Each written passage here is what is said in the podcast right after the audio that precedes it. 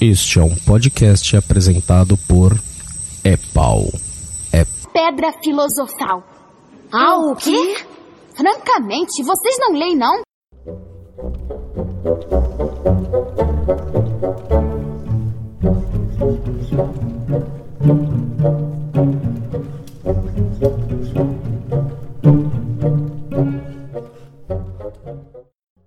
Sejam muito bem-vindos e bem-vindas a mais um É Pau é Pedra Filosofal. Os livros acabaram, mas nós voltamos. Olha, gente, que felicidade, não é mesmo? Todo mundo está feliz. Tá feliz, né? Porque terminou a maratona. Todo mundo quer dançar? Não, porque aqui a gente é tudo corvinal, ninguém dança. Eu não É. danço, não. Ninguém dança aqui, né? Eu acho- danço, pô. Ai, Mari Eu dança. danço, eu sou bailarino. Ih, Eu é mesmo. Olha, é verdade, A vários. Eu, Corvinete bailarino, gente, não consigo. Tem Let e eu, do eu balé. não danço, não, fico só olhando, criticando. Olha lá. Olha lá, não Já a começou, ó, já começou a discussão, já, tá vendo? Essa, essa introdução, a moda caralha. Por quê? Né? Agora a gente não tem mais livro pra seguir, aí a gente ficou bagunceiro, né? Eu sou quem? Sidney Andrade, o Corvinal quase lufa-lufa, que agora a gente vai falar em breve das obras mais novas. Então eu estou quase me convertendo, né? A lufa-lufa. Estou aqui com o Pablo de Assis. Sou eu da Corvinal, mas eu digo que a gente ainda vai falar de livro hoje. Ainda falaremos de livro, apesar de terminar, né? A Mariana Graff tá aqui com a gente também, Mari. Oi, tudo bem? Tudo bem, tudo bom, Mari. Tudo ótimo. Temos ele que retornou, o Danilo Carreiro. Olá, pessoal. Estava na geladeira. Tava não era de. Azkaban.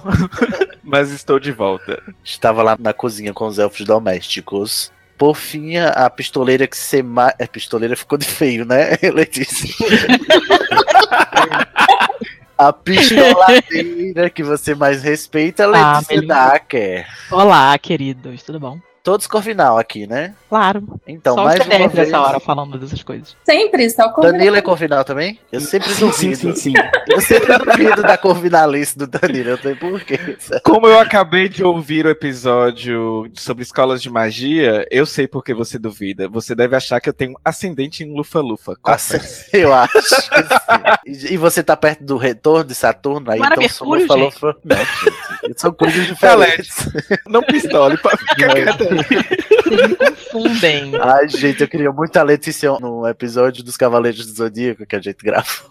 Eu adorava Cavaleiro do Zodíaco, você nem sabe. Amava. Olha, olha ela. Ficava sacaneando todos. Eu e meu irmão, Siri! Sacaneando a dublagem. Iki.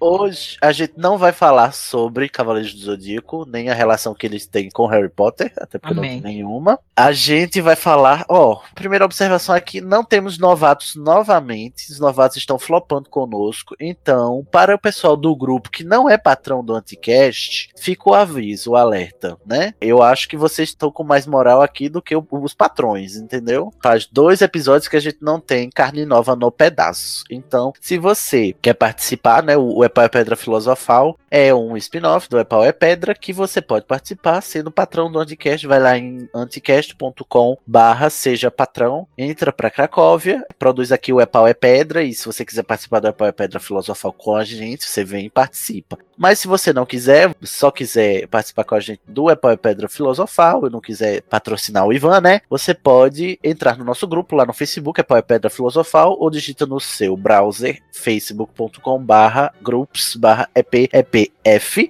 Comenta com a gente, os comentários estão bombando, inclusive. Hoje eu tive que escolher três, porque tinha muito mais, e olha que a gente tá gravando no dia que o episódio saiu. Entra pra lá e comenta com a gente, quem sabe, mesmo você não sendo patrão, você acaba gravando com a gente também aqui, porque os patrões só estão, né, dando tristeza e desolação e desapontamento aqui pra nós. Não é, gente? Eu adoro essas indiretas diretas. Indiretos do bem, né, gente? É. Adoro. Passiva agressiva. É, total, adoro. Eu sempre digo, eu não sou passiva agressiva, eu sou versátil agressiva, me respeita, respeita.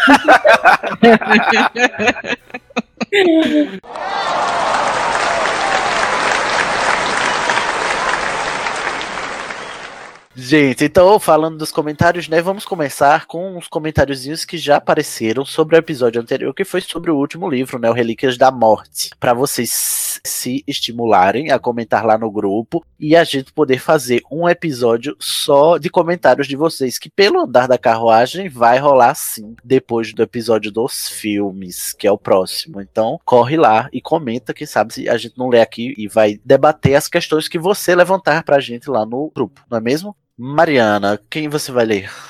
Junior Code. Ah, ouvindo e amando. Li em algum lugar que o trio principal é como se fosse o Id, Rony, Ego, Harry e Superego, Hermione. Rony é um animal alienado e reativo que só quer saber de comer, não se preocupa em se melhorar. A Hermione é a consciência, a razão, que busca melhoria e que faz o papel de mãe e problematizadora. Ouvindo, inclusive, colocando aqui a música Obliviate de fundo, que é uma das músicas marcantes da trilha do filme 7.1. Olha aí, dica musical.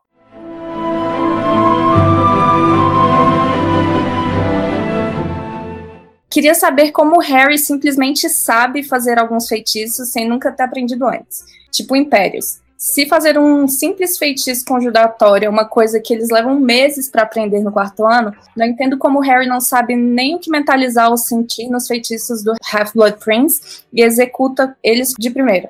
A mesma coisa com Impérios, que deve ser um feitiço bem difícil. Como se só saber o nome do feitiço bastasse questionar mesmo. Duas partes aí esse comentário. Primeiro eu queria saber do Pablo aí essa análise freudiana do trio. O que, que você acha, Pablo? Não. Não? Não. Por que não? Porque e Diego Superego é uma coisa tão mais complexa do que isso. Também não tem, enfim, é uma simplificação grosseira tanto da psicanálise quanto da própria obra. Uhum.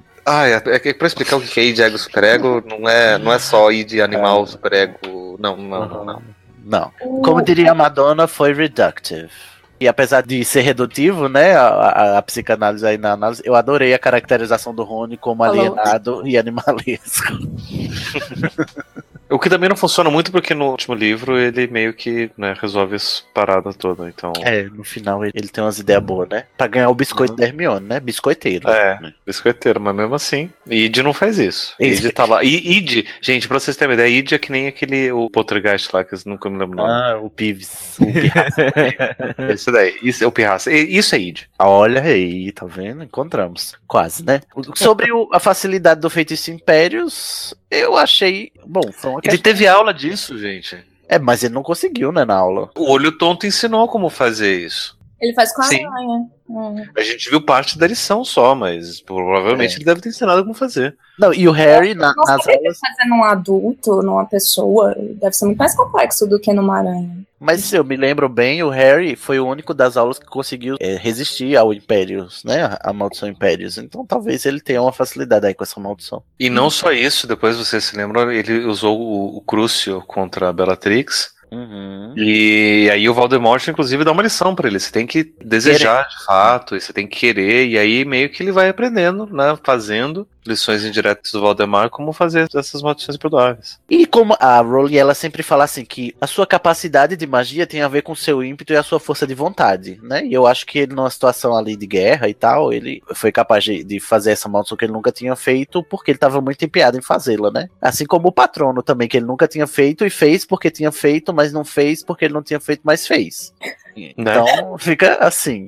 Como diria o Pablo, as explicações mágicas são muito bem amarradas sempre, né? Uhum. Vamos lá, Dan, pro comentário da Tatielma. Tatielma aqui já cativa nos nossos corações. Então, comentário da Tatielma. Nem acredito que chegou ao fim. Conheci o podcast quando o Sidney participou do Animagos e corri pra baixar. Ah, Na época- Igor. Beijo, Igor. Na época tinha episódio sobre os três primeiros livros. Eu também tinha me proposto a reler os livros do ano passado e o podcast me motivou muito a continuar. Eu tava enganchada no quinto livro, com razão, né, querida? E me comprometi a terminar antes de lançar um episódio correspondente. Sobre o Relíquias, na época eu odiei, mas comecei a gostar mais. Menos do epílogo que achei mais piegas a cada releitura. Tem uma fanart maravilhosa desse momento, a expressão de Snape nela nos representa muito. Tem uma parte que menciona de passagem que o trio vai a Londres procurar informações no orfanato de Tom Riddle e na Borgin and Burkos. É Burkos que pronunciam, né, gente? Burks. Borguinha Burks. Burks. Não entendo porque ela não desenvolveu melhor esses momentos. Mesmo se não servisse para nada, seria uma boa para quebrar o tédio do acampamento. Estou muito ansiosa pelos episódios de personagem no divã. Recomendo chamarem Larissa Andrioli, do canal São Sereníssima, quando for sobre Snape. Ai, a Ah. Larissa é maravilhosa, a Larissa. Adoro a Larissa. Ah, e ainda ela continua. É, Larissa que gravou conosco sobre queerbaiting, né? Isso, isso, isso. Maravilhosa. Adoraria participar do podcast, mas estou sem equipamento necessário no momento. Se não, até enfrentaria minha timidez e vergonha da minha voz. Ainda não aceito como minha quando ouço gravações de áudio e vídeo. Vamos em frente ler Criança Amaldiçoada, nem que seja só pra pistolar. Aí ficou pra Letícia, recado, a Leti. Ah, Eu acho que foi Eu- pra Mari, mais pra Mari, né? Que não, não pistola com a criação dos anos. Ai, gente.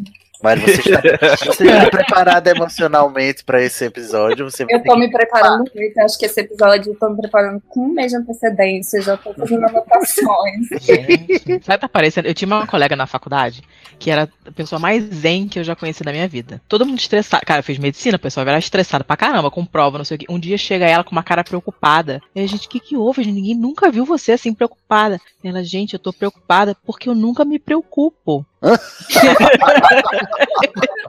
Aí na hora que falaram que a Mari precisava pistolar, ela deu um suspiro. Tipo, ai, gente, Será que tem algum eu vou ter que pistolar. Eu, eu acho que eu passo a impressão errada, porque às vezes eu sou meio pistola, mas eu não sei com Harry É Potter. porque você fala de um jeito fofo, aí a gente pensa que você tá elogiando. Eu sou o contrário. Até quando eu tô falando coisa fofa, as pessoas É. acham que eu tô pistolando. Exatamente, Letícia. O seu é o diametralmente oposto da Mariana, que às vezes é até difícil de identificar um elogio. Ai, mas é, dito tudo isso, um beijo para a Tatiana. Assim que você conseguir equipamento e superar sua timidez, vem com a gente, Tatiana, que você já está aqui nos nossos corações, marcadinho, tá? E, por fim, né, Letícia, tem mais um? Tem, da Beatriz Akemi Shimabukuro. Menina, você leu isso de primeira. Olha, parabéns. É, fiquei treinando, fiquei treinando. aí no Não mundo. sei, não sei se é certo, tá? Tá Pratica no mudo, viada.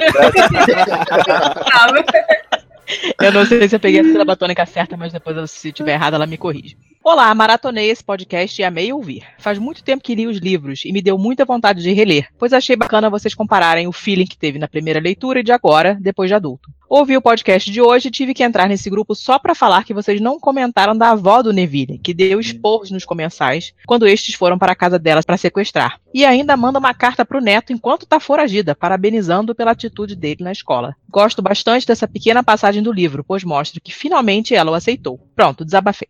Amo os episódios, tirando os de filme, pois não gosto e mal assisti e adoro ouvir vocês. Gostei desse Ah, comentário dela.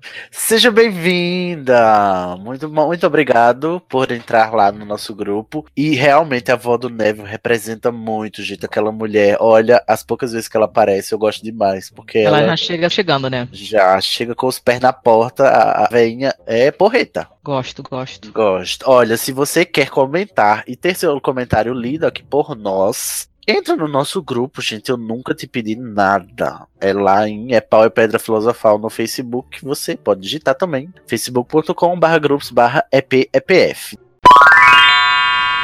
Dito tudo isto, repercutido, né, esse episódio assim marcante, né, que a gente finalmente chegou ao fim da história do menino que sobreviveu, resta-nos agora continuar com o material extra, né? Lembra que a gente falou de quadribol através dos séculos, né, num episódio por aí. Depois a gente falou sobre o livreto Animais Fantásticos e Onde Habitam, foram lançados paralelamente. E teve outro livreto também lançado paralelamente, foi em 2008, né, ou seja, depois que o sétimo livro já tinha sido lançado, que foi o livro Os Contos de Beedle, o Bardo, que é o livro que a gente vai falar hoje, né, vai ser um dos nossos temas. Que é aquele livrinho que a Hermione fica lendo e relendo e relendo que ela recebeu de herança do Dumbledore, né? No, no livro As Relíquias da Morte. Uma coisa que eu acho engraçada, né? Porque assim, quando a gente vê no livro, se eu não me engano, ele não, não tem descrição de, de como que é o livro físico que a Hermione recebe. Mas no filme mostra lá que é um livro mais grossinho, capa não sei o quê. E aí quando lança a versão impressa, que é um livretinho fininho, e ainda com comentários, você vê, nossa, mas É sempre essa barra, né? Desses É. livretos. A gente sempre espera muito e vem só não, era, não era pra ter mais, né? Não- uma revistinha, né? Fez só um, uma história em quadrinhos da turma da Mônica. É. Mas vocês lembram da época que ela lançou, que ela entregou, que ela escreveu à mão e tal, e tinha um livrinho com uma caveirinha na frente, que era super massa? Esse livro, ele tem algumas cópias manuscritas que foram leiloadas, né? E são raras no mundo, manuscritas pela própria Rowling. E ela doou essas cópias para o valor arrecadado nos leilões fosse revertido para uma instituição, né, não governamental, que ajuda crianças em situação de vulnerabilidade. Não é a Comic Relief mais, é outra. Eu pequei porque não peguei o nome da instituição aqui na pauta. Além disso, além dessas cópias manuscritas raras que foram leiloadas e o valor do leilão foi todo para ela, o valor da venda da versão editorada, né, é, também foi revertido para essa instituição. Então é a, a terceira obra que é feita, publicada com intenções filantrópicas, né, da J.K. Rowling, do mundo bruxo, no caso, né. Ela foi lançada em 2008, como eu falei, e aqui no Brasil ela foi lançada com a tradução da Lia Weiler também. E, gente, eu confesso que eu demorei a ler os contos de Beedle Bardo, eu só li esse ano, inclusive eu não tinha lido ainda. Como eu sabia que era um dos contos, era o conto dos três irmãos, eu nunca me dei muito trabalho de, de procurar ir atrás, né? Mas que pena, né? Porque eu podia ter lido há muito mais tempo. Porque os contos que tem aqui, apesar de poucos, né? Eles são muito bons. E também ele tem uns comentários do Dumbledore, né? Embaixo. Se eu não me engano, é do Dumbledore e da Hermione também, né? É da JK, aparece como JKR. Pablo, você que não leu nada ainda, você pode ler a sinopse pra gente? Vamos lá pra sinopse retirada de algum lugar. Aham. Os Contos de Beedle o Bardo, um clássico bruxo, chegou pela primeira vez à atenção de leitores trouxas no livro agora conhecido como Harry Potter e as Relíquias da Morte. Agora, graças à tradução feita por Hermione Granger das runas antigas, nós apresentamos essa incrível edição como uma introdução, notas e ilustrações feitas por J.K. Rowling e extensivo comentário por Alvo Dumbledore.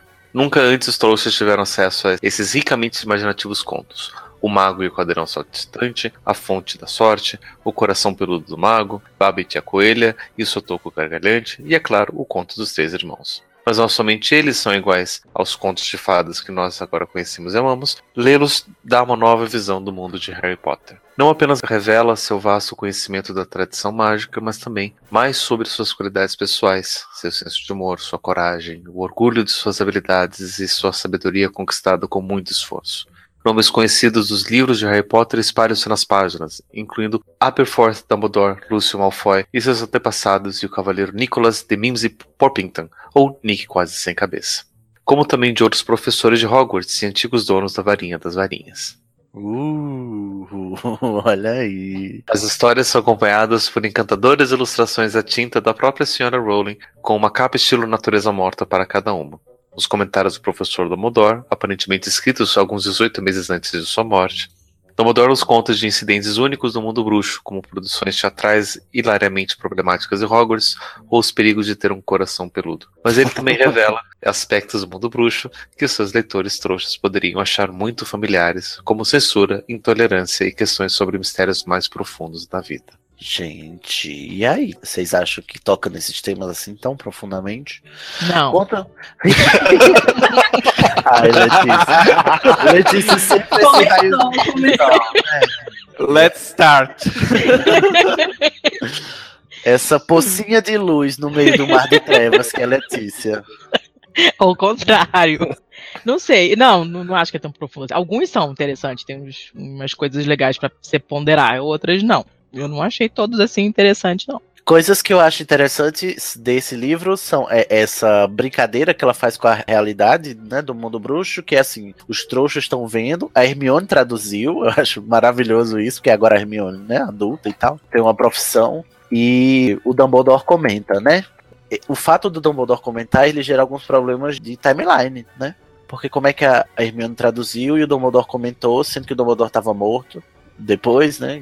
Enfim. A Hermione não estava com o livro dado pelo Dumbledore para ela? Não poderia ter tirado os comentários desse livro que deu para Caralho. ela? É não, também eles falam que foi de arquivos que acharam no escritório dele em Hogwarts e tal. E Uhum. por isso que tem comentários do Dumbledore. Ah, entendi. Então, na verdade, a Hermione foi lá e fez uma uma edição comentada, né? As ilustrações, vocês acham legais, gente? O que, que vocês Ah, estão eu adoro. Eu acho muito legal, porque eu não sabia que ela sabia desenhar. E aí eu fico, ai, nossa, ela desenha até bem, assim. Eu fico, acho muito massa. É, são bonitinhos. Esses livrinhos são todos super fofinhos, assim. É, As ilustrações são poucas, na verdade, né? São bem pouquinhas, assim, e bem simplesinhas, mas é- ele é todo bonitinho. Porque ele tem as- essas florezinhas nos cantos das páginas, assim. É um papel bem bonitinho também. É uma edição bem legal de você pegar, sabe, de manusear. E os desenhos são fofinhos, eu gosto da carinha deles. Uhum. É bem estilinho, assim, que, que tem a ver com as historinhas. É, é, tem, combina bastante, combina com o contexto que ela criou pra esse livro existir, assim. É totalmente crível que alguém numa escola de magia estaria estudando esse negócio, entendeu? E para todos os efeitos é um livro de histórias para crianças, né? Histórias do mundo bruxo, folclóricas. Para mim o grande valor desse livro é que ela desenvolve um conceito de folclore bruxo. Né? A partir dele, no caso, né? Ela já desenvolveu, assim, já no Relíquias da Morte, com o Conto dos Três Irmãos, que tá aqui, mas aí ela amplia esse conceito de folclore, inclusive com contos que não tem bruxos como protagonistas, né? Porque aí é claro que no mundo dos bruxos e de bruxos que tem que se esconder dos trouxas, é claro que iriam existir histórias sobre trouxas também, né? Aham. Uma coisa que eu achei interessante nesse livro, mais em geral, né, e os comentários do Dumbledore, é que essas histórias também são criadas e mostradas e recontadas e às vezes adaptadas para manter também assim o status quo dos bruxos, sabe? Sobre em Sim. relação aos trouxas. Então, depende de quem conta a história e como que ele vai conduzir essa contação, né? Porque o Malfoy provavelmente contava de uma maneira muito soberba, talvez, por exemplo. Aham. É o. legal também, Cid, é que, tipo, tem essa coisa dela falar um pouco da história do mundo bruxo, quando ela tá fazendo os comentários e tal.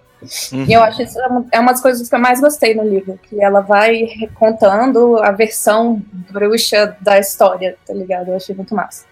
Agora que eu lembrei, o Malfoy, na verdade, estava querendo proibir que esse livro fosse usado em Hogwarts, né? É porque tem um, conto que os trouxas eh, são protagonistas e como o conto não é derrogatório para os trouxas, ele achou que era bem- era uma má influência para os alunos. Olha a escola sem partido aí. É, é, é, é, Santander.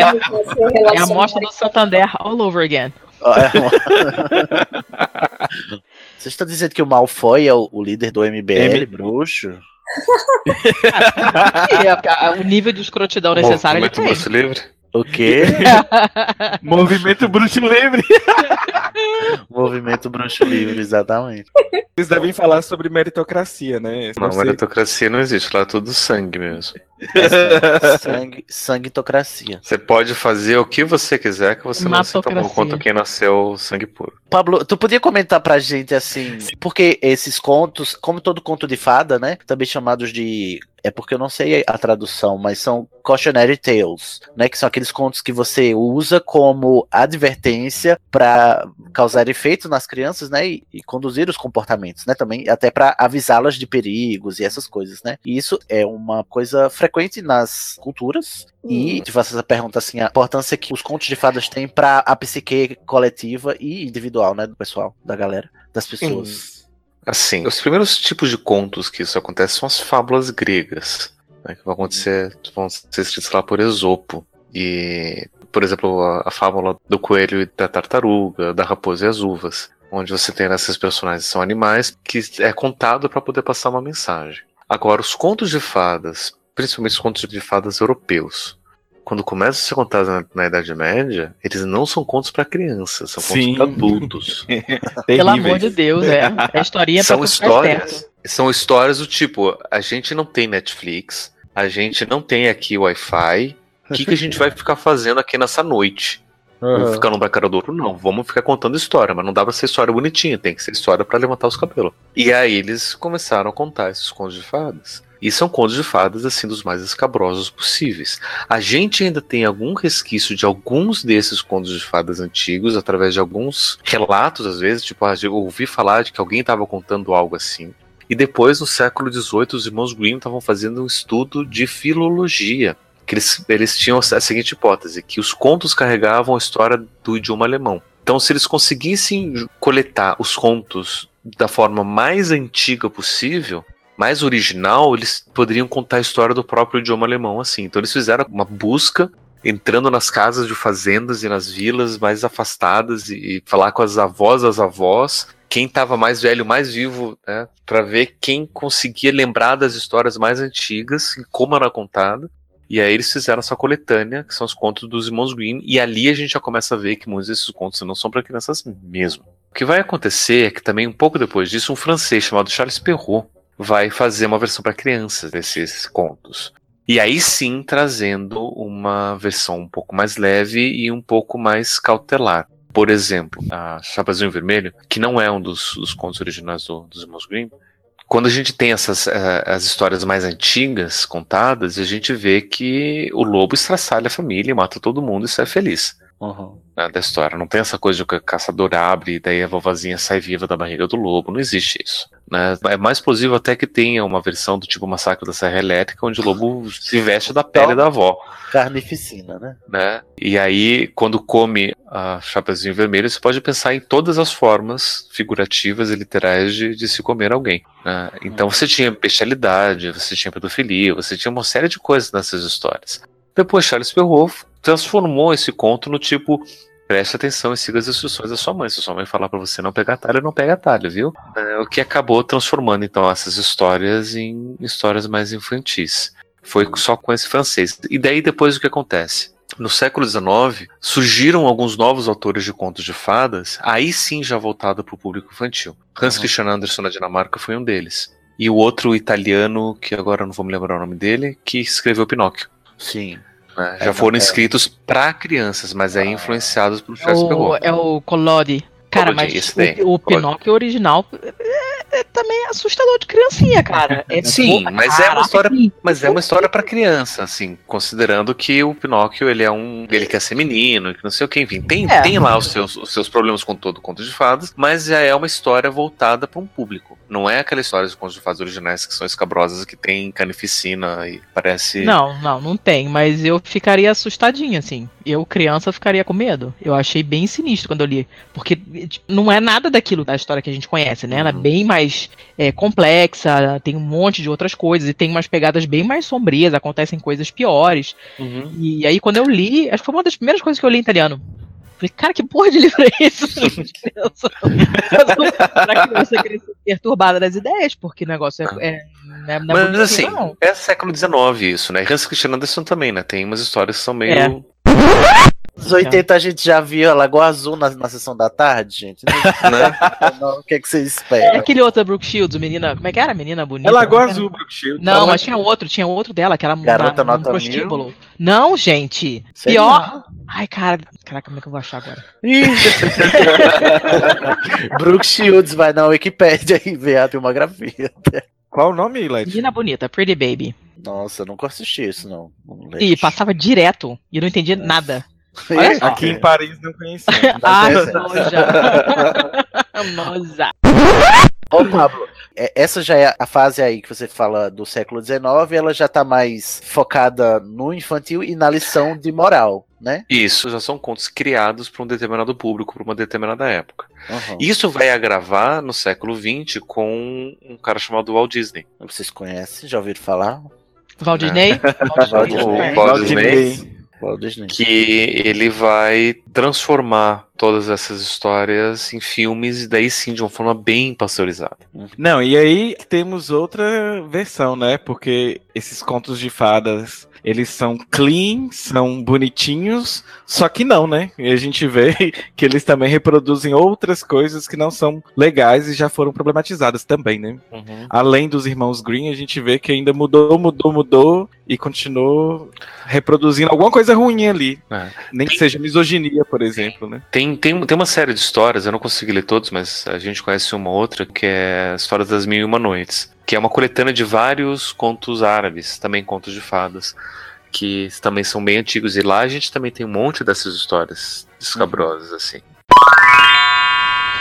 Ah, é muito legal assim o histórico dos contos de fadas. E eu puxei tudo isso pra gente ter tudo isso em mente enquanto a gente analisa esses cinco contos aqui. Que, bom, a Rowling certamente ela tá influenciada por essa mentalidade moderna, né? Do conto de fadas que traz uma lição de moral, né? Todos os cinco contos aqui, eles vão trazer cada um a seu modo uma liçãozinha do que você deve aprender a partir da, daquilo que você leu, inclusive asseverado pela interpretação do Dumbledore, né? Na- no final de cada conto. E daí vamos passar para cada conto, vamos comentar brevemente cada um. Ah, O primeiro conto é O Mago e o Caldeirão Saltitante. Quem quer dar um resuminho aí desse conto? Tá, tinha um mago bonzinho que ajudava os trouxas da vila com qualquer coisa que eles precisassem. E um dia ele morreu e deixou o caldeirão que ele usava pro filho dele. E o filho dele já odiava trouxas. Então ele, as pessoas começaram a pedir ajuda pra ele e ele falou: "Não, não vou te ajudar, sai daqui, vaza". Não. Sai trouxa. Isso. e aí, cada vez que ele rejeitava alguma coisa, o caldeirão meio que e fica perseguindo o bruxo para todo lugar. E aí o bruxo resolve que vai ajudar o, o povo, porque, né, tem um caldeirão perseguindo ele. e, e aí ele aj- ajuda e resolve o problema. E o Caldeirão para. E o caldeirão A conclusão é que o, o pai não era bonzinho, coisa nenhuma. Ele só não aguentava mais o caldeirão pentelhando ele. Não tem altruísmo nenhum aí. Esse filho devia ser também um pentelho também, esse filho desse bruxo. É, aí tem uma história de um sapatinho que no começo, antes do primeiro trouxa aparecer, tem um sapatinho dentro do caldeirão e no final ele bota esse sapatinho no pé lá pra ele parar de fazer barulho, né? Que aí é quando ele para de atazanar o bruxo. Gente, esse conto é o mais fraquinho pra mim.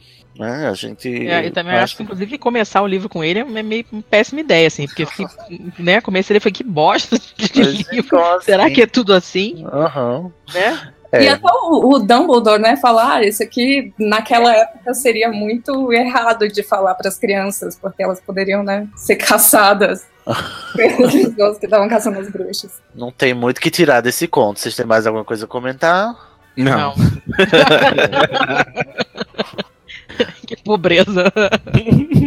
Passamos do Mago e o Caldeirão Saltitante para. A fonte da sorte. Essa fonte é interessante porque esse conto, que são quatro ou três, se eu não me engano, trouxas, né? Três mulheres trouxas que querem chegar a essa fonte, não é isso? Não, é, não, é três bruxas mulher- e um trouxa. E um trouxa. Três bruxas e um trouxa. Quem consegue resumir? Eu não lembro dos desafios. Mas cada uma passa por um desafio, né? Antes de chegar na, na Os fonte. desafios eu lembro, é tipo, o primeiro é você chorar, que era uma minhoca. Mas pera, pera, pera, vamos começar do começo. O que, que eles foram fazer nessa minhoca? É, vamos lá. A fonte, cadê a fonte? Ok, Tinha tá. essa ok. fonte mágica que um dia por ano deixava uma pessoa lá entrar, sei lá, e a pessoa que tomasse banho nas águas dessa fonte teria o seu desejo realizado, não era uma parada dessa? Aham. Isso. E aí tinha essas três que não se conheciam, se conheceram ali, as três fudidas, cada uma tinha um. Problema. cada uma mega fudida da vida e ficaram lá trocando, misturando pitanga e tal, não sei o quê. Pô, vamos juntar as forças pra gente lá achar essa fonte? Beleza. E foram. Só que aí na hora que elas estavam entrando, tinha um cavaleiro mais fudido ainda do que elas que segurou a roupa. Não me lembro como é que foi a parada. Ele ficou Foi preso assim, lá. veio um- uma trepadeira, aí puxou a primeira, aí a primeira puxou a segunda, Ah, é puxou a verdade. terceira e o quarto veio sem E o ela. cara foi de lambuja.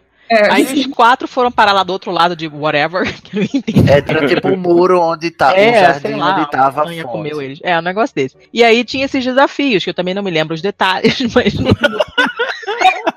A, a o base do primeiro desafio desafio. É abdicarem de algo, né? É, abrir mão de algo. Em prol do cara lá que era trouxa, né? Se eu não me engano. O- Esse Não, cavaleiro é trouxa. Tipo, é totalmente, tipo, o primeiro era só Não, não é. o fruto do seu desespero, da sua dor, alguma coisa O que, que, que que a Letícia tá rindo até agora?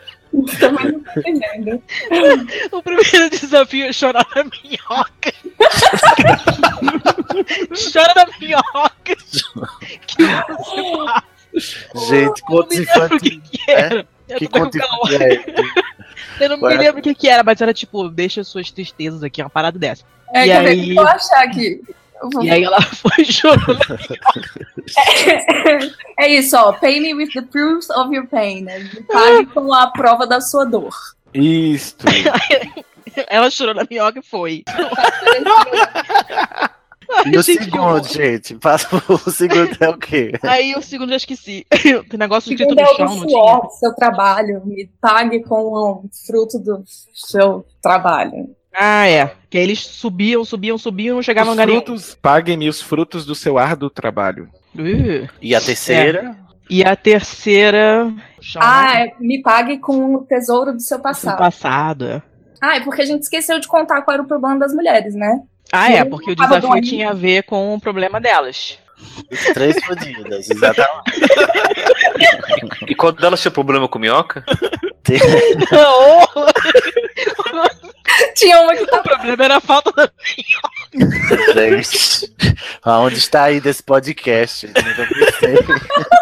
Eu sei o que é que acontece, porque no final a lição de moral, elas chegam na fonte e a fonte nada mais é do que uma Um fonte comum. Ela não é mágica, exatamente. Só que o, só o fato delas terem passado pelos desafios fez com que elas conseguissem os desejos dela, porque elas foram desabafando as coisas e, e, é, foi a, é aquela típica lição de que o que vale é a jornada, não é o, o final, né? Não é o objetivo, é a jornada Não, que é, é- é legal porque elas foram desapegando dos problemas todos durante o caminho, né? E ainda tiveram um ato de generosidade no final, que foi deixar o, o cavaleiro fudido lá tomar banho na fonte. pra resolver os problemas dele. Né? Ele saiu da fonte todo garota do Fantástico, se achando todo resolvido. e no final, no final das contas, a fonte não era nada. Não Era, uma, nada. fonte homeopática. Isso me Não. Ah, o problema, Isso o me problema lembrou do, do quadribol, o dia que ele tomou a poção da sorte, e É. quase tomou, na verdade. É igual o duplo. Por que, que o Malfoy é, ele tem problema com esse livro? Porque ele- esse conto basicamente diz que você não precisa de mágica pra conseguir as coisas que, que quer, entendeu? Isso é uma afronta a um, um bruxo puro sangue, né? Quem já viu você ensinar que um bruxo não precisa de mágica? E também porque a, uma das mulheres termina com o trouxa. O problema da minhoca foi duplamente resolvido. Ah, foi exatamente. E aí, eu. Esse eu gosto, ele é o meu favorito, mas mais Meu preferido do comentário do Dumbledore do que pelo. Ele comenta o quê, Mário? Você lembra? Ele porque assim. Ó, lá vem, hein? Ainda tá rindo. É porque é muito bom. É tipo, é porque no Reino Unido a gente não tem esse costume. Lá, todo final do ano, eles têm as coisas de pantomima. Não sei se vocês. Aqui, tem isso aqui? Eu não sei, eu nunca tinha visto. Eu só fui quando eu fui lá. Que é tipo um musical super idiota que é feito baseado em, sei lá, em contos de fada e tal. E eu sei porque, tipo, muito ator sem dinheiro tem que fazer isso. Ficar indo fazer essas pantomimas em casa de, de idosos, entendeu? É E como... aí ele fala da pantomima que ia ser feita, em. Hogwarts. E que deu tudo errado. Teatrinho, né? Espetáculo de teatrinho de final do ano, não deve ser uma coisa assim. É, um teatrinho be- vagabundinho, né? É. Assim Teatro de dizer. escola, né? Aquela merda que a gente já sabe.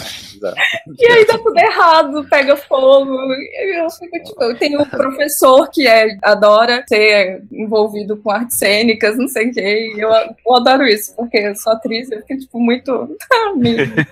e aí, E, e aparece também um animal fantástico, que foi o motivo do problema, né? Que ele cuspiu lá alguma coisa que pegou fogo. é, Nossa. porque ele, ele É. era um que botava ovos de fogo. Ah, é eu não lembro salamandra. dele, gente. Eu não lembro dele mesmo. E também porque o cara que ia fazer o, o cavaleiro tava namorando com uma das meninas, aí ele termina de namorar outra e elas começam a duelar no meio do negócio. É, tipo, eu achei muito engraçado. Olha, eu acho que esse comentário do Dumbledore falando dessa primeira e única tentativa de um teatro em Hogwarts é o que dá vazão ao pessoal detestar o coral, né? Porque claramente Hogwarts não tem envergadura artística, né?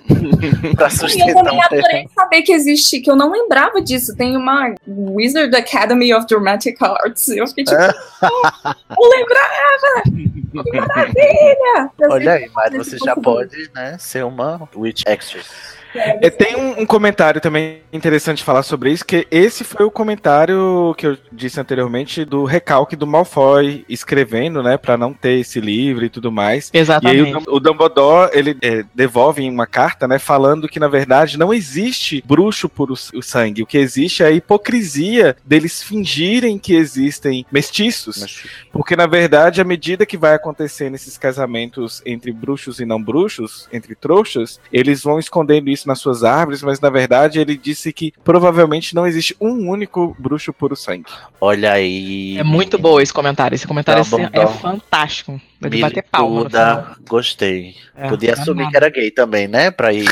A culpa não é dele. Não a for. culpa é da JK. Eu não vou perdoar jamais. Ele coloca assim, finaliza a carta, né? E assim sendo, devo considerar ilógica e imoral a remoção de obras que tratem do assunto do acervo de conhecimentos dos nossos alunos. Então ele fala dessa questão que não existe mesmo um único bruxo puro sangue que saiba, né? O resto é tudo hipocrisia da tradicional família bruxa. É, olha, arrasou, inclusive. Gostei muito do Dumbledore.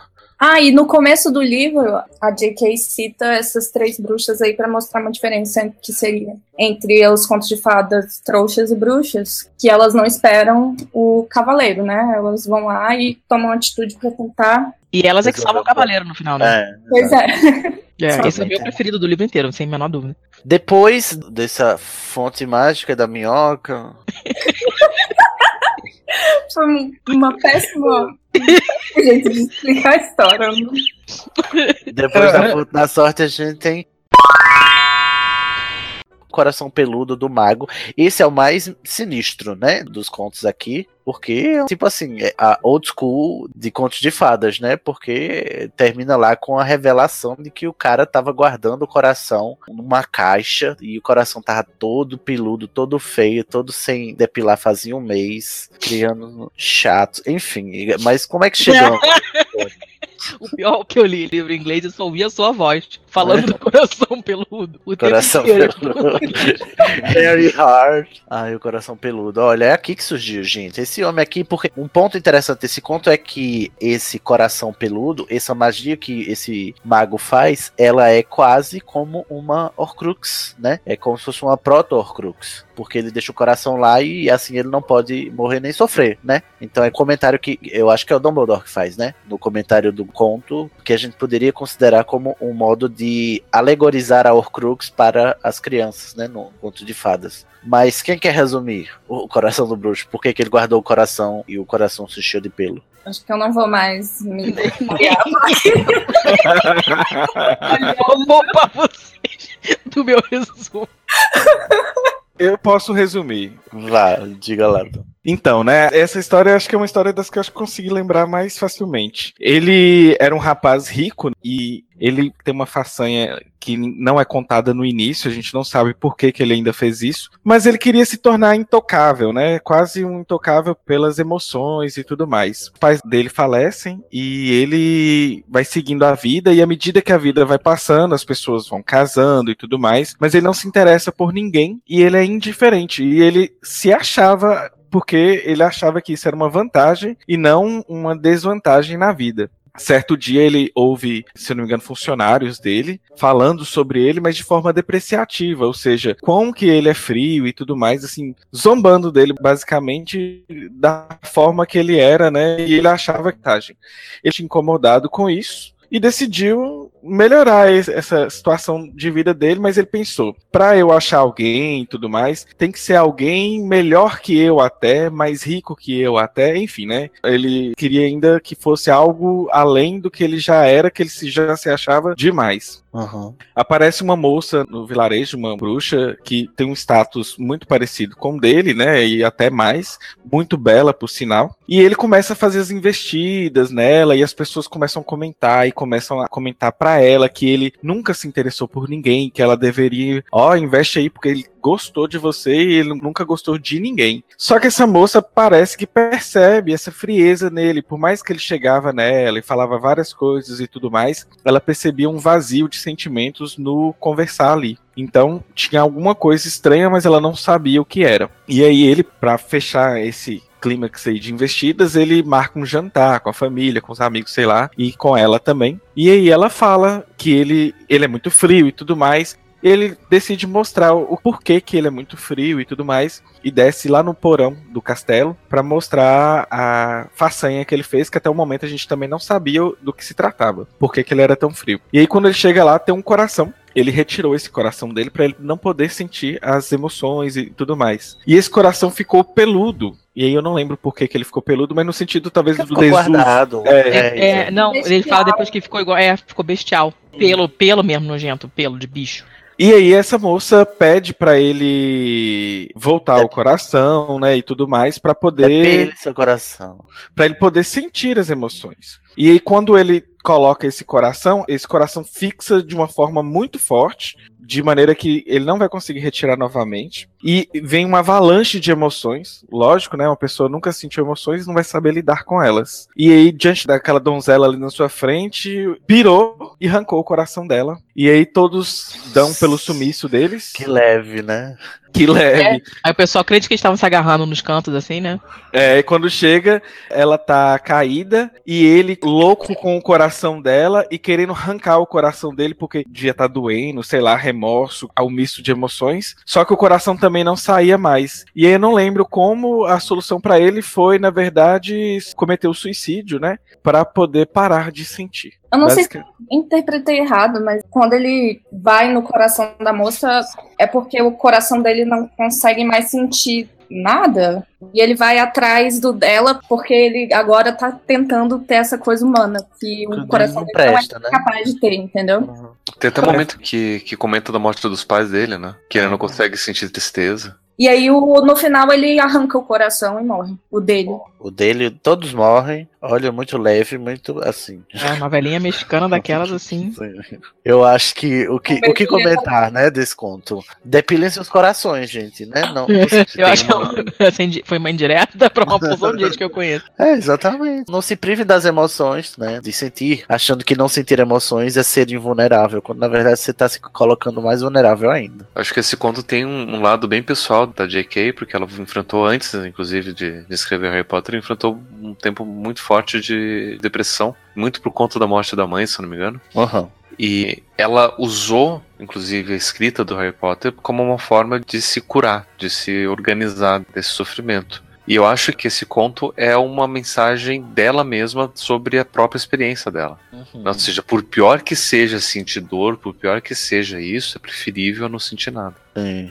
É, a mensagem é bem clara. E é uma das mensagens mais fortes, né, do, dos cinco contos. É essa. Apesar dela ser muito. é- Ela é- tá muito escondida por baixo do gore, que é o conto. Mas é uma das mensagens mais fortes. Teve uma coisa que a gente não mencionou ainda, que é que o Dumbledore fala sobre como os contos de fada foram se mudando para quando eles foram contados para as crianças bruxas e tal, que no final eles não eram tão pró trouxa e que Ó. esse conto foi o que permaneceu mais fiel ao original. Aham.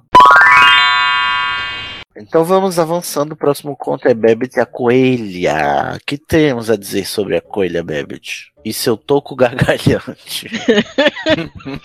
Depois da minhocas temos o toco. Ai, meu Deus do céu. E O aí? Pablo podia resumir, já que a Lete, a Mari e eu já fizemos bons resumos. Consegue resumir ele? Ah, eu- não, eu passo. Eu passo os resumos em geral. Eu achei um resumo aqui online. Se vocês quiserem, eu leio esse resumo que eu achei. Lê aí, Pablo. Vamos ver. É que a gente tá muito mal de Olha, eu costumo ser boa de resumo, mas eu escrotifico tudo. É o conto antitrouxa. Daqui é o resumo da Wikipedia. Um grande toco de madeira com 20 anéis de crescimento, nós contamos, ocupa o topo do quarto e mais longo conto de Rowling. Cinco raízes em forma semelhante a tentáculos se espalham a partir da base, com grama e ervas saindo por baixo delas. No centro da base do toco há uma escura fenda, com dois círculos brancos que parecem pequenos olhos espreitando o leitor. Abaixo do texto há uma pequena e estreita pegada da pata de animal com quatro dedos. Eu acho que isso daqui ela tá tirando daquele. do, do manuscrito, né? Porque eu acho que deve ser. Mas essa não é a deve descrição ter da capa? Manuscrito. essa é, Essa é a descrição da ilustração. É, da ilustração. Da ilustração. Do livro também, o tocão lá. Ah, não tão terrível quanto sangrento e peludo. E o coração da última história. Babbit, a coelha e seu toco gargalhante começa, como geralmente acontece nos bons contos de fada, há muito tempo em uma terra distante. Um ambicioso e tolo rei decide que quer manter toda a mágica para si mesmo. Mas ele tem dois problemas. Primeiro, ele precisa eliminar todos os bruxos e bruxas existentes. Nossa. Segundo, ele precisa, na verdade, aprender mágica. Ao mesmo tempo que ele forma uma brigada de caçadores de bruxas, armado com ferozes cães negros, ele também anuncia sua necessidade por um instrutor de magia, não muito inteligente, nosso rei. Experientes bruxos e bruxas se escondem em vez de atender sua chamada, mas um esperto charlatão, sem nenhuma habilidade mágica, blefa e consegue esse papel com os poucos e simples truques. E é isso que tem na Wikipedia. Tá. Aí o que acontece é que a, a Babbit, ela é uma animago, né?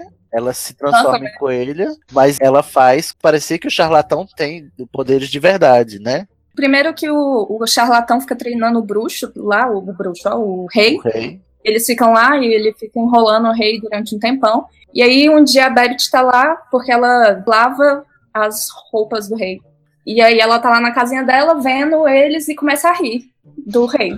E aí o rei fica puto da vida e fala: Olha Olha, lá, otário, olha lá, olha lá, um otário. pois é, Ela viu a roupa do rei, né? Que o rei está nu É. e riu, né? E o aí o ficou puto. puto, falo lá, tipo, eu quero fazer magia agora, porque o cara tava enrolando, né? Tipo, ah, quando você for um bruxo, você vai conseguir. E eu- amanhã eu vou fazer uma festa, vou chamar todo mundo, e se eu não fizer magia amanhã, eu vou te matar. Gente. E aí o cara fica puto, vai lá na Bept, né? O rei vai embora e o cara vai lá na Bept e vê que ela é uma bruxa. E aí ele fala, ó, você vai ter que me ajudar agora, porque você me enfiou nessa. Aí ela fala, tá, tá bom. Aí ela se esconde, né, numa moitinha, lembrei da Craco, e esconde na moita, e aí durante a festa lá o rei lança os feitiços. Eu não sei o que, que ele queria. O primeiro era... Não lembro o que, que ele faz. Eu sei que o segundo era que ele levanta um cavalo no ar e o cavalo voa. E no terceiro eles trazem um cachorro pra ele reviver. E aí a Bebt, é, sinto muito, mas aqui não tem o que eu possa fazer. Não está sendo possível, né? Porque a gente já aprendeu com sete livros que não tem mágica que ressuscite os mortos. Exato. Aí, tipo, nesse aí não vai rolar, meu querido. Fica todo mundo, uai. E agora? E, E eu esse rei não presta. E aí eu não sei direito como acontece, mas a, o cara. Ah, não, o charlatão fala, ah, não, quem tá te sacaneando é a bruxa ali. Aí ele aponta pra moita, aí todo mundo ah, pega a Bebbit, aí a Bebbit foge. E aí ele fala que ela se transformou numa árvore, eles que tipo, corta a árvore pra matá-la, entre aspas. E aí a Bebbit fala e dá uma lição de moral no rei e no charlatão. Ela fica falando de dentro do tronco, né? Do, do toco. E dizendo coisas. E eles pensam que ela se transformou na árvore. E mesmo assim continua falando depois de eles terem cortado. Só que depois é revelada que na verdade ela era um, um animago, se transformou em coelho, entrou na fenda do tronco e ficou falando lá pros trouxas, né? Os trouxas acreditando que era a árvore que tava falando. Não entendi muito bem esse conto, ele é confuso. Ele é estranho, né? Inclusive até chegar num. Eu também tive dificuldade de entender. Porque o charlatão não serve pra muita coisa, na verdade, né? Acho que não serve pra nada, mas. É, ela podia ter, né? O tipo, o rei podia ter pego ela fazendo alguma coisa de mágica e contratado os serviços dela, sei lá. Eu não entendo por que, que ela obedece o charlatão, tipo. Você é uma bruxa, cara. É, eu acho que ela tava. É, vira com ele e foge, vai embora, né? É, vai embora de si. Por que, que Até porque ficar lavando roupa na mão, ninguém merece, né? Vamos combinar. Ela tava muito entediada, porque tava lavando roupa na mão, né? Uma bruxa. Então ela arrumou o que fazer. Era por magia. É, Ai, é por isso que o rei descobriu, é, o rei entrou lá pra dar um esporro nela que ela tava rindo dele. Quem Foi o descobre é o charlatão. charlatão. Charlatão. Qual é a lição desse conto? Vamos, né? Não, não lave Dá roupa pra pro você rei. ressuscitar os mortos, de acordo com o Dumbledore, não é? É Não corte árvores, não lave roupa à mão. Olha É quantas uma lição ecológica, né? É mensagens edificantes. É Não faz cavalo voar. respeita os animais, as plantas e os rios. É tipo uma mensagem da Xuxa. Não, ó, comentários do Dumbledore fala que a gente não consegue ressuscitar as pessoas, né? E a gente lembra lá da. Ai, Pedra gente, da ressurreição. Pedra da Ressurreição, que tem a relação com os Inferai. E. E é isso. Então, É. E Não tentem ressuscitar os mortos. esse é o que mais parece com a realidade bruxa, porque é o que segue as regras bruxas, aparentemente. Ah, ele comenta isso, falar. é. É porque os outros são contos de fada, então tem liberdades em relação às regras da magia. E Ah, esse, esse esse é o mais não. parecido com a vida real. Ah, ele não tira, não tem licença poética, né? Exceto pelo animago falar que o animagos não fala. É, Não fala. essa, essa nota técnica no final. é. Olha, É, tem isso também. Muito detalhista, Dumbledore. Vamos passar por o que interessa, na verdade, né, minha gente? O Conto dos Três Irmãos, que é a razão de existir desse livro. Que é a melhor animação de, de todos os filmes. Do é a melhor parte de Ai. todos os filmes é a animação dessa história. Era uma vez três irmãos que estavam viajando por uma estrada deserta e tortuosa ao anoitecer. Depois de algum tempo, os irmãos chegaram a um rio muito perigoso para atravessar. Os irmãos, porém, eram versados em magia. Os três irmãos simplesmente balançaram suas varinhas e fizeram uma ponte. Antes que pudessem atravessar a ponte, tiveram o caminho bloqueado por uma figura encapuzada. Era a morte. Ela se sentiu traída. Traída porque o normal seria os viajantes se afogarem no rio. Mas a morte era perspicaz. Ela fingiu parabenizar os três irmãos por sua magia e disse que cada um ganharia um prêmio por ter sido inteligente o bastante para evitá-la. O mais velho pediu a varinha mais poderosa que existisse.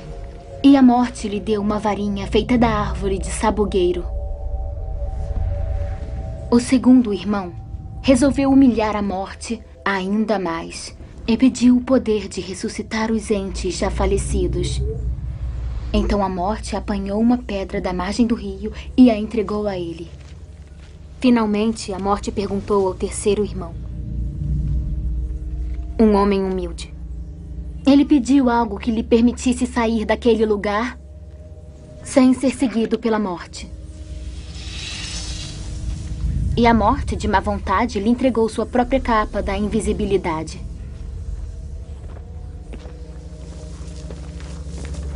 O primeiro irmão foi para uma aldeia distante, onde, com a varinha de sabugueiro na mão, assassinou um bruxo que não teve nem a oportunidade de lutar. Tomado pelo poder que a varinha das varinhas havia lhe dado, ele seguiu para uma estalagem onde se gabou por sua invencibilidade. Mas naquela noite, um outro bruxo roubou a varinha e, por segurança, cortou a garganta do mais velho dos irmãos. E assim a morte levou o primeiro irmão. Enquanto isso, o segundo irmão viajou para casa, onde pegou a pedra e virou-a três vezes na mão. Para sua alegria, a moça que um dia desejara desposar antes de sua morte precoce apareceu diante dele. Contudo, ela estava triste e fria. Não pertencia mais ao mundo dos mortais. Enlouquecido pelo desesperado desejo, o segundo irmão se matou para poder unir-se a ela. Assim, a morte levou o segundo irmão. Já o terceiro irmão, a morte o procurou por muitos anos, mas jamais conseguiu encontrá-lo. Somente quando atingiu uma idade avançada foi que o irmão mais novo despiu a capa da invisibilidade e deu-a para seu filho. Ele acolheu a morte como uma velha amiga e a acompanhou de bom grado. E como iguais, partiram dessa vida. É muito legal, o conto é muito bem escrito. É, para mim, é uma, a Olha é uma obra-prima dentro da obra da Rowling, o Conto dos Três Irmãos. E ela vem aqui e conta aqui, né? Bom, o, o- a diferença é que agora a gente tem o comentário do Dumbledore. A mensagem do primeiro irmão é: varinha invencível de cu é rola. Porque ele De tava cu com é a rola. varinha invencível, mas ele morreu. Morreu, Zé. A segunda mensagem da, da- da segunda, da segunda é que ele, ele trouxe a mulher do- dos mortos lá, mas a mulher não falava com ele. A mulher não era, ela não era o que ele tava achando. Ele achou Ela- que ia rolar ela uma pegação com a Jedi, mulher, né? mas não rolou. A mulher não tava afim. É, exata- é porque ele achou ela meio morta, né? Aí o, o menino faleceu, né? Então, faleceu porque ele não aguentou, né? Ficou Ele matou. Ele ficou maluco e se matou. se matou. E o terceiro, que foi o mais inteligente, ele- a capa o escondeu da morte até que ele tivesse vontade, viveu a vida tranquila dele e recebeu a morte de braços abertos, né? Quando lhe conveio e, na verdade, ele foi o único que conquistou a morte, porque na verdade ele não foi morto. Ele recebeu a morte nos seus próprios termos, porque conseguiu se, se esconder dela todo esse tempo. Uma e é boa e isso. velha amiga. Com uma boa e velha amiga, exatamente, né? E aí a lição de moral é, é assim. Qual é a lição do conto? A lição tá nas relíquias da morte. Nas relíquias, exatamente. As escolhas que você faz, né? É como a gente comentou lá no podcast passado, né? Você ser movido por ganância ou por desejos inalcançáveis, né? Porque nutrir sonhos é como a Pedra da Morte, eu acho que é como o espelho de Ogezed, né? Você fica só olhando a vida inteira, mas nunca se realiza e acaba sendo consumido por aquele desejo que você não pode realizar, né? E Ô Cid, eu perdi até discussão suas lá nas Relíquias da Morte. Eu ainda não ouvi o episódio. Vocês comentam é, a questão da volta do Harry ter sido justamente porque ele não teve medo de morrer? Na verdade, não porque ele não teve medo de morrer, mas porque ele se, se apresentou voluntariamente e escolheu morrer, né? Uhum. E é- o verdadeiro Master of Death, né? o- verdadeiro mestre da morte, não era o Voldemort, que todos os esforços dele eram no sentido de ser imortal, né? E por isso ele se achava o mestre da morte. Só que o que o conto nos traz é que o verdadeiro mestre da morte é aquele que aceita a morte né, sem temê-la. Porque, como o Dumbledore diz, né, para a mente bem estruturada, a morte é apenas a próxima aventura. Enfim, gente, esse conto é bonitinho, ele é legal e ele é criativo, imaginativo. Eu adoro. E me deu aquela animação maravilhosa, só por isso. animação. Qual é o filme? É o, o primeiro ou o segundo? Tá no primeiro porque eu tô reassistindo e reassisti só o primeiro e eu vi essa animação. Ah, é bonita mesmo, eu lembro. Comentários sobre o conto dos três irmãos. Ah, a pergunta é: qual relíquia vocês escolheriam? Ah, o, Esse- o, o coisa também, o. o A capa? coisa, a capa, é. Não é a resposta certa, é a resposta que você Não, daria. mas eu não quero matar ninguém, não, cara. Eu sou assim, mas eu não quero a morte de ninguém, não. Parece, mas não sou. Entendeu? Também não quero trazer ninguém de volta. Ainda mais assim que não fala. não pra Aham. conversar comigo, nem saio de casa. Acho que eu iria querer a super varinha pra poder combater o mal, tipo ser uma super bruxa, alguma coisa assim, sabe? Bem LGBT são. Tipo, eu queria ter esse super poder de calar qualquer um, usar minha varinha e pronto. Não, mas é que o, o Dumbledore fala que ela absorve a maldade dos outros, né? A- Ela vai, ela vai aprendendo com os bruxos, né? E vai É, acumulando então, assim, conhecimento. você, vai, você vai ter uma má influência aí. Aham. É, é o perigo que se corre com grandes poderes, né? Haver grandes responsabilidades. É. Ah. A varinha passa na mão de todo mundo. Olha. Tá o que é que a, é, a lição que a Rowling quer passar com a varinha é o quê? Você não confie numa varinha que passa de mão em mão. É. Escapa a Todos varinha. os comentários do Dumbledore, que lá fala, é, estranhamente a varinha só passou pelas mãos de homens. Ai, eu, não ai, gente, esse comentário é Presta. maravilhoso. Eu adorei esse comentário. Make of that presta. what you will. É muito bom. Nossa, ele jogou um shade muito bom aqui. Shade. Excelente, excelente. Mari, você escolheria o quê? Ah, não sei. Tipo, eu fico pensando, porque eu não ia ser trouxa, né? Eu ia ser bruxa. Então eu já ia ter minha varinha, já ia estar fazendo mágica. Provavelmente é capa também. A capa. Não sei se é o- a pedra, eu acho que não. O Pablo. Pra mim a pedra é mais inútil, porque, né? Mas é porque a pedra, ela promete mais do que cumpre, né? Essa. Mas se todo mundo no mundo bruxo sabe que não, não rola trazer gente do. A gente, tipo, a gente, a gente já sabe que a pedra não traz ninguém direito. Ah, mas se você recebe a pedra da morte, da própria morte, você vai acreditar que ela traz os. Porra, da morte eu não acredito em nada. Após, não quero, vou perguntar nem que horas são, se ela responder, eu não vou acreditar. Sinto Pô, muito. eu acho que o negócio também é que a capa é a única coisa que era da morte mesmo. Tanto é que ela entrega a contragosto, né? Sim, Aham. é o que vai realmente funcionar do jeito que tem que É, funcionar. Que a pedra e a varinha eram pegadinhas, na verdade. Exatamente, era tá. é. Pegadinha Então. Pablo, você escolheria o, a capa, é isso? A capa, provavelmente. Se fosse entre essas três, provavelmente a capa. Mas eu acho que se eu tivesse lá, eu ia pedir alguma outra coisa, não sei. Ah. Ai, gente, eu queria muito dizer que eu escolheria a capa, mas eu, eu me conhecendo como eu me conheço, na hora, Peguei na varinha, né? Não, eu pediria a pedra. Eu acho que eu Como pediria a assim? Porque, enfim, eu tenho muitas pendências passadas que eu acho que a pedra seria mais apelativa para a minha vontade. Enfim, eu, eu respondo isso com um peso no coração, porque a pedra é a escolha mais mais estúpida, né? Assim, não mais estúpida. Estúpida eu acho que é a varinha, mas a pedra é a escolha mais desesperada, né? E eu acho que eu sou essa pessoa desesperada assim que escolheria a pedra mesmo. Eu- queria dar a resposta bonita, mas a resposta honesta é essa, entendeu?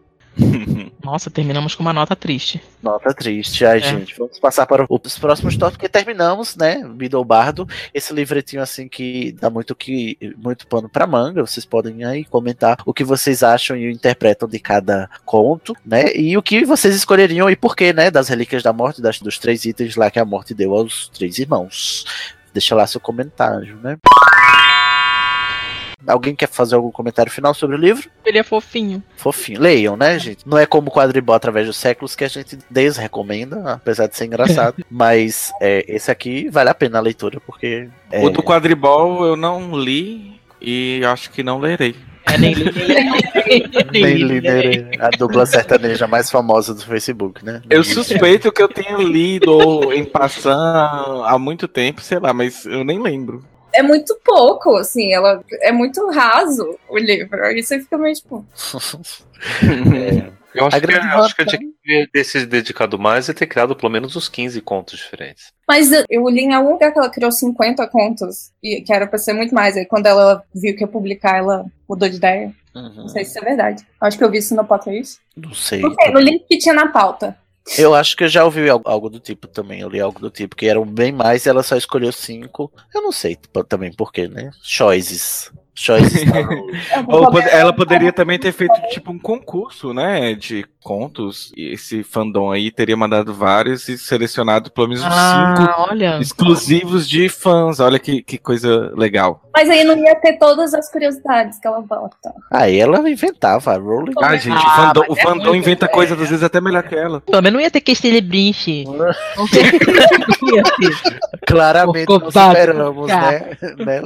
Eu jamais superarei, se não se informar. Olha só, pra encerrar, é, leiam o Beedle Bardo, porque, ao contrário dos outros dois, né, livretos, ele acrescenta coisas, né, na narrativa, no mundo bruxo e tal. Ele aprofunda, por mais que ele seja fininho, ele traz umas coisinhas ali que acrescentam nos sete livros aí na narrativa Falando nisso, tem, tem outros livretos, né? Não sei se, se vocês sabem disso. Tem, além desses três? Sim. Outros livretos. Deixa eu até pegar aqui, que eu até comprei pro meu Kindle. Shut up and take my money? Como é que é o negócio? É, deixa, peraí, deixa eu pegar aqui, abrir aqui, me ligar meu Kindle. porque É não aqueles do Pottermore, que você disse que são as coletâneas. É, tipo, tem um, um guia incompleto e Impreciso da magia. impreciso de, de Hogwarts. De Hogwarts. Ah, sim. Ah, sim, eu sei quais são. A gente pode comentá-los algum dia. Não vai tem, tô me sentindo deslocada. Mas só pra esclarecer, é, são coletâneas de textos do Pottermore, né? Que o Pottermore lançou em Ah, versão digital, né? E aí você pode comprar pelo Pottermore, só tem digital? pela Amazon. Eu acho que. que É, eu só tô vendo aqui como Kindle. Quando foi traduzido para português, tem. Não, mas não só em português, não. Eu, entrei na Amazon italiana pra ver, tô vendo aqui em inglês, em, ita- em italiano, em espanhol e tudo no Kindle só. Eu não tenho certeza, é, mas eu creio que sim, só foi digital. Poxa, que tristeza. Se você não tiver dinheiro, você pode ir no Pottermore e que estão todos disponíveis, inclusive os textos, né? Ela só colecionou e tem uns comentáriozinhos extras, assim. Da equipe do Pottermore, não é nem da J.K. Rowling. Ai, gente, terminamos Beedle Bard. Vamos comentar sobre três temas que o nosso grupo, querido grupo, né, os membros de lá, votaram, né? O primeiro tema, o que que é? Azkaban, a prisão bruxa. O que é que o texto do Pottermore nos diz sobre Azkaban? Ah, que, porra, foi uma péssima ideia fazer de Azkaban uma prisão, pelo amor de Deus. Por quê?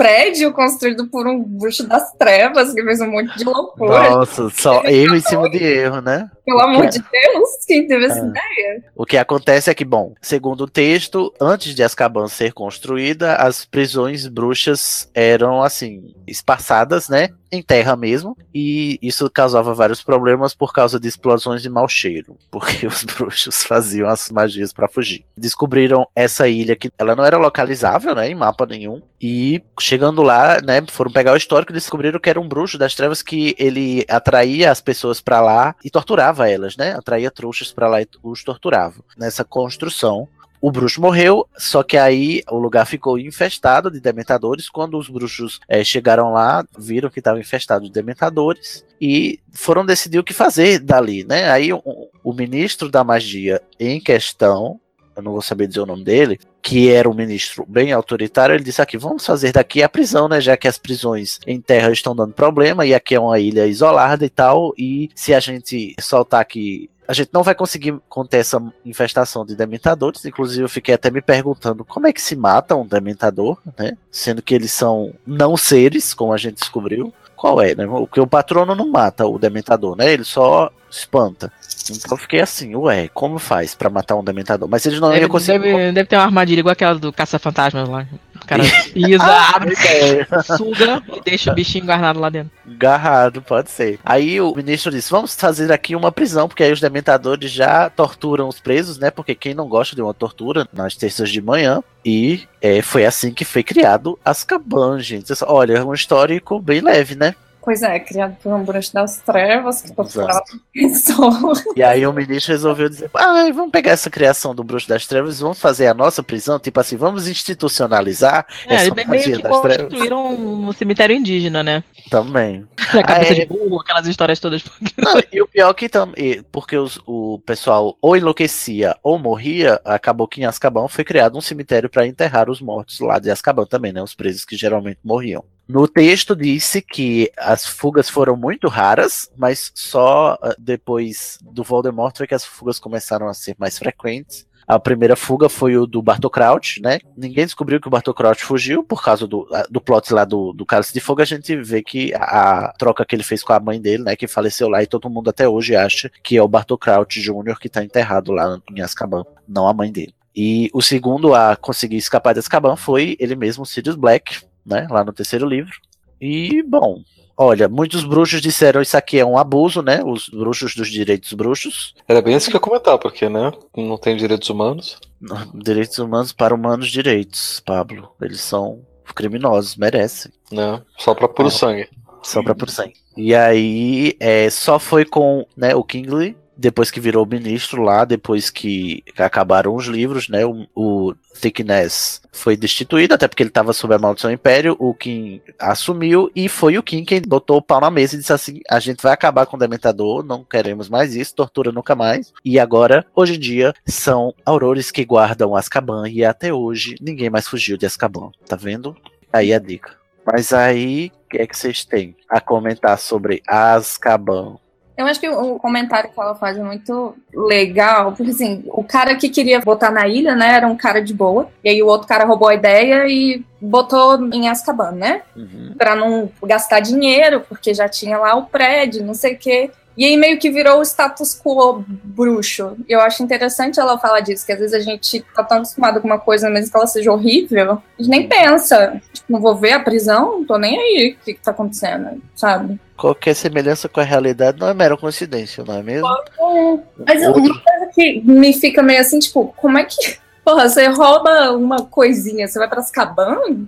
É, É meio proporcional apenas, às vezes. não sei, né? É, outro comentário interessante é o- a origem do nome, né? Azkaban.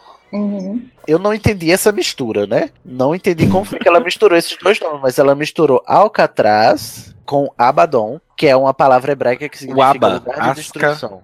Alcatraz com Abaddon virou Azkaban. Ela fez menção Tá tudo a ver. a prisão e o lugar de destruição, morte e desespero. Muito leve, né?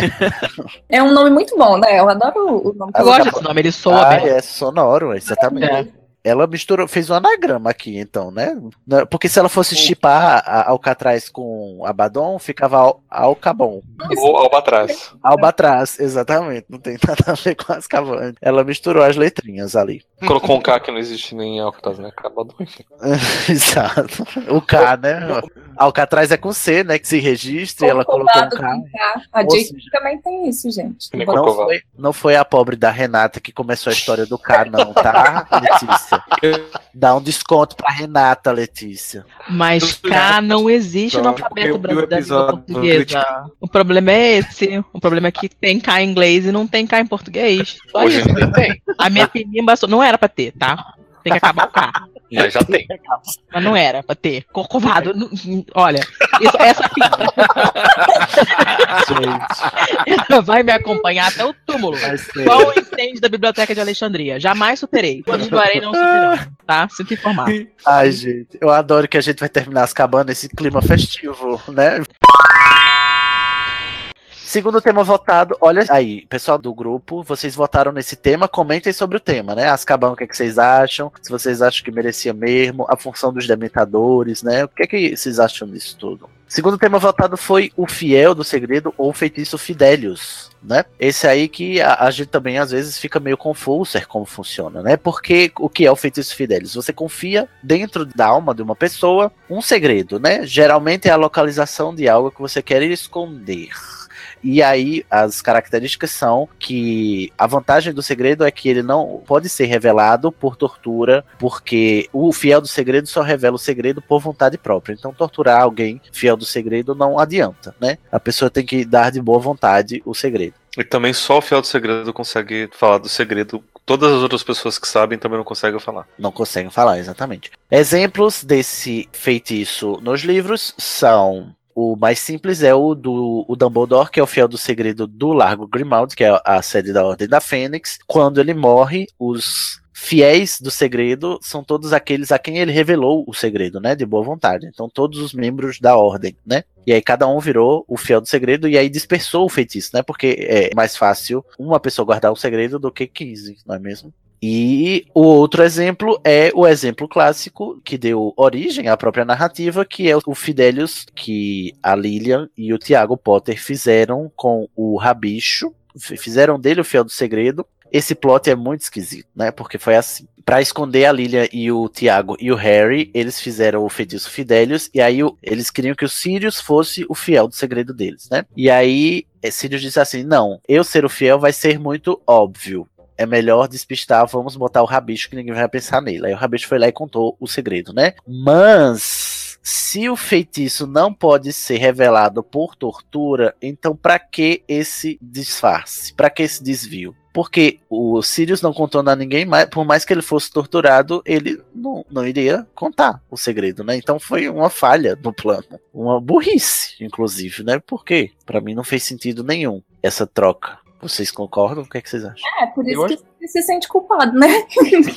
Porque que plano burro, né? Que de coi estúpido. É, mas a gente tem que pensar assim, na época ninguém desconfiava do rabicho. Certo, eu entendo. Mas assim, o que me incomoda é o argumento do Sirius, né? Ele diz assim: é melhor que não seja eu porque eu sou o alvo óbvio. Mas mesmo ele sendo o alvo óbvio, alvo óbvio. Repete isso três vezes, bem rápido, pra tu ver.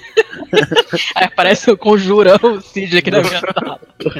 Mesmo ele sendo o alvo mais óbvio, o segredo estaria seguro com ele, porque ele não iria revelar de boa vontade, nem sob tortura. Então, cagou no pau, cagou na Ó, latinha. tem aqui, ó. Apesar do fato do segredo só poder ser contado voluntariamente, muitos foram sujeitos à maldição impérios e cruciatos em uma tentativa de fazê-los compartilhar seus segredos.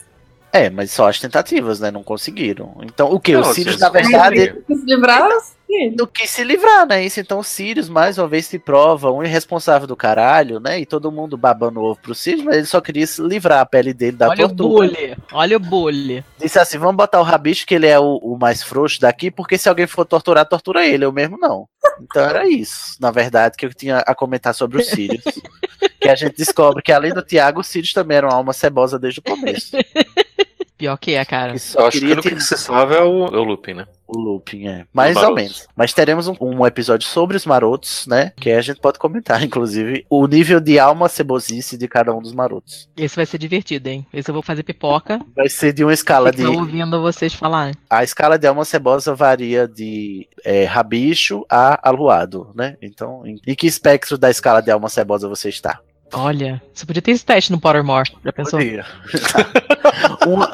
Melhor do que o tamanho da varinha. Tá medindo varinha.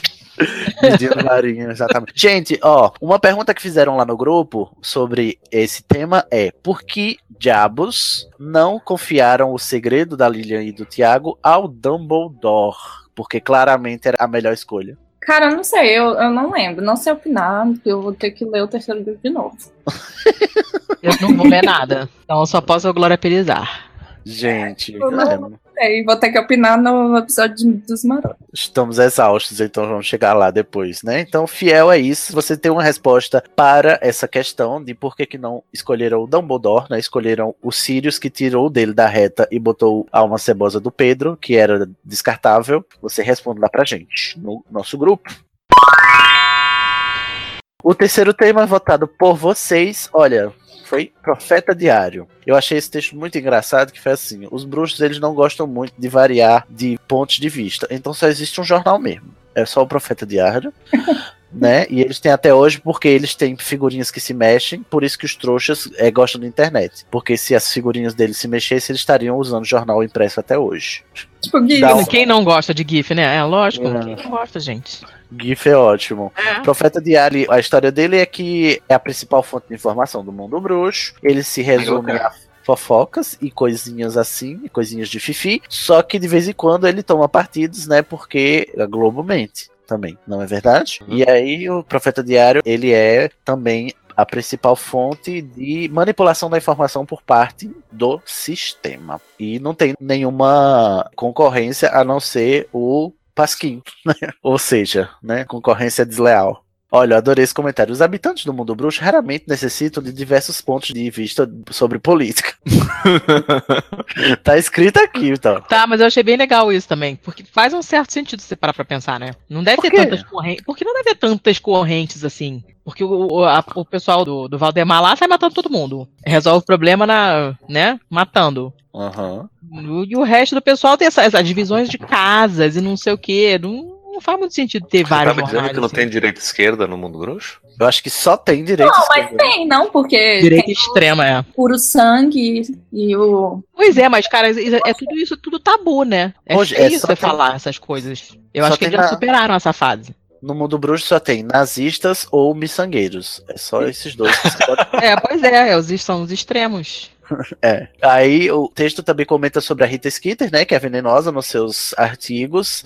e é por isso que o Profeta faz tanto sucesso. Isso é uma crítica clara à imprensa britânica, né? E os tabloides britânicos que se alimentam do sensacionalismo. E outro dado interessante é que o nome Profeta Diário é porque o, o jornal ele se pretendia premonitório, né? Porque ele não queria falar dos fatos passados, mas sim dos fatos futuros é, a, a manipulação da informação ela não se preocupa em dizer o que aconteceu, mas sim agendar o que ela quer que aconteça, né? Um jornal esperto e bem editorado e com é, intenções muito claras sobre o que ele quer do ponto de vista político, ele não vai se preocupar com o que aconteceu ou com atestar o que aconteceu, ele vai se preocupar em criar uma narrativa para manipular o que está vindo a seguir, né? Então é, é com o futuro que o jornal se preocupa, na verdade, não é com o passado. E eu acho isso interessante, assim, por conta esse vislumbre que a gente tem disso a partir do, da pretensão que o Profeta Diário tinha de ser um, de ele, é, qual é a palavra, gente? Adiantar o futuro, né? Os fatos futuros. Olha aí, crítica Muito social bem, foda. muito, muito, muito bom, muito importante isso. Ai, gente, tem algo a comentar sobre o Profeta? Esses temas floparam lindamente. Vocês aí. Falar. Ó, como tô vendo que não vai render porque os, os temas floparam. Primeira dica é escolha os melhores temas, tá, Cracóvia? Segunda dica é venham pra gravar. E a terceira dica é entre no nosso grupo, você que não tá lá, né? A gente termina por aqui o episódio de hoje. É até bom esse episódio mais leve assim, que a gente vinha numa carga muito pesada, né? O último episódio foi bem emocional. Esse aqui é pra espairecer. O próximo episódio vai ser sobre os dois filmes, então preparem os ouvidos, né? E a gente fica por aqui com a risada do Mutley. Desculpa qualquer coisa. O É Pau é Pedra Filosofal é um podcast spin-off do É Pau é Pedra, um podcast feito colaborativamente pelos patrões do Anticast. Se você quiser participar com a gente, seja patrão, vai em www.anticast.com.br seja patrão, patrocina o Ivan, entra pra Cracóvia, participa do grupo lá com a gente, É Pau é Pedra Filosofal, né? Se você não quer ser patrão, digita no browser é, facebook.com.br grupos barra EPEPF, vem discutir com a gente, vem fazer render esses três temas que não renderam porra nenhuma nesse episódio. Essa quarta-feira que, ó, todas exaustas aqui, todas mortas com farofa, estamos. Eu não tô morta com farofa. Ô Cid, eu queria deixar uma pergunta para os ouvintes. Eu, eu tentei ler alguma coisa na internet e não encontrei a É. origem dos dementadores, o que que fez com que surgissem. Lá fala onde andam, o que comem, o que bebem, o Globo Repórter, mas não tem o porquê, como que surgiram os dementadores em si. E eu fiquei Isso. curioso. Então fica a pergunta aí do Danilo, pergunta da semana, você vai lá e responde, se você souber. Fica Alguém aqui. pergunta pra, pra JK no Twitter, No daí manda Twitter, vai lá, por favor, gente. Exato. Gente, Cuidado para não levar bloco. Exatamente, pergunta Ah, com cuidado. Que agora ela tá. Não vai ter nenhum programa reclamando dela, não? Vai ter, eu acho que Ah, tá. Tem que futuramente. ter. E mais um pra pegar pipoca pra ouvir. Mari tem que vir nesse. E vamos lá dar um tchauzinho, gente. Tchau mágico. Um tchau. Um, dois, três e. Ah, Ai, Jesus. Mal feito feito.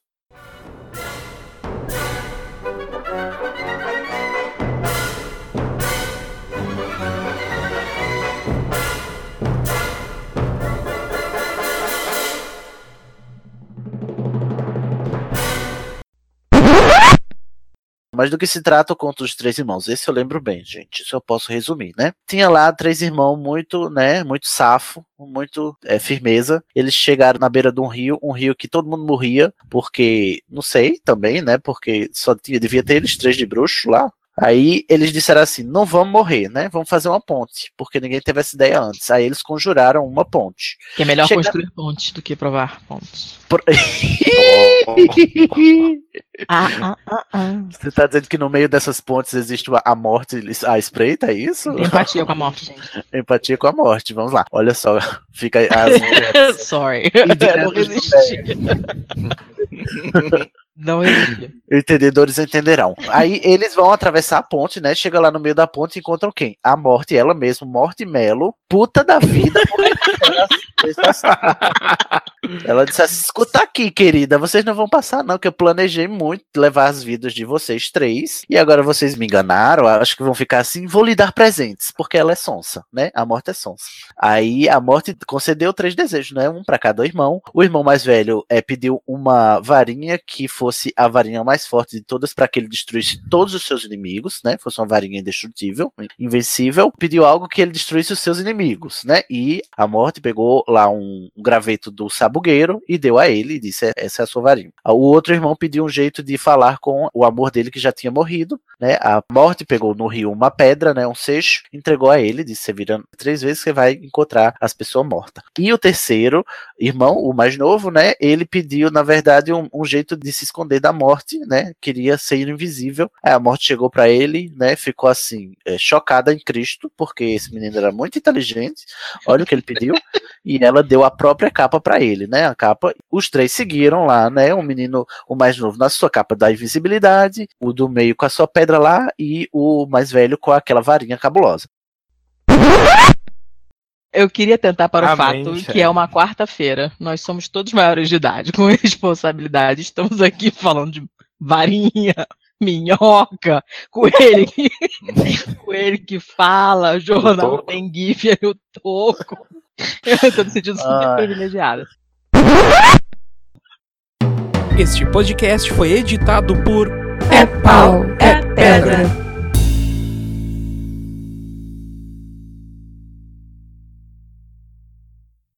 Tosse no mudo, tá, viado? Ri fora do mudo, viado.